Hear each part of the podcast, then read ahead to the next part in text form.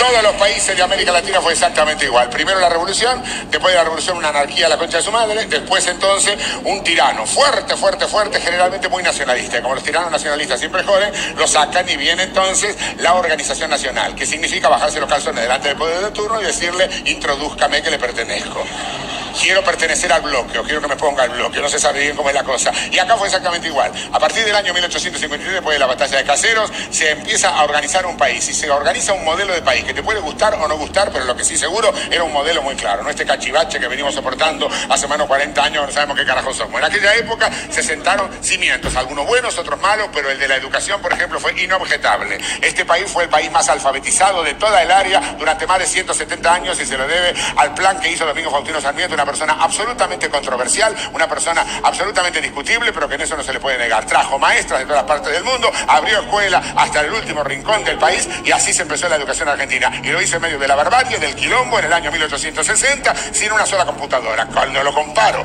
con estas pajeras y estos pelotudos que los consejos de, pedagógicos, llenos de computadoras y con la concha de Pestalozzi y la mierda de Piaget, lo único que hicieron fue el sistema educativo que terminó por sumir en la ignorancia y en el desastre y en el alfabetismo a la República Argentina, no tengo más que darle un aplauso a Domingo Faustino Sarmiento porque se lo merece.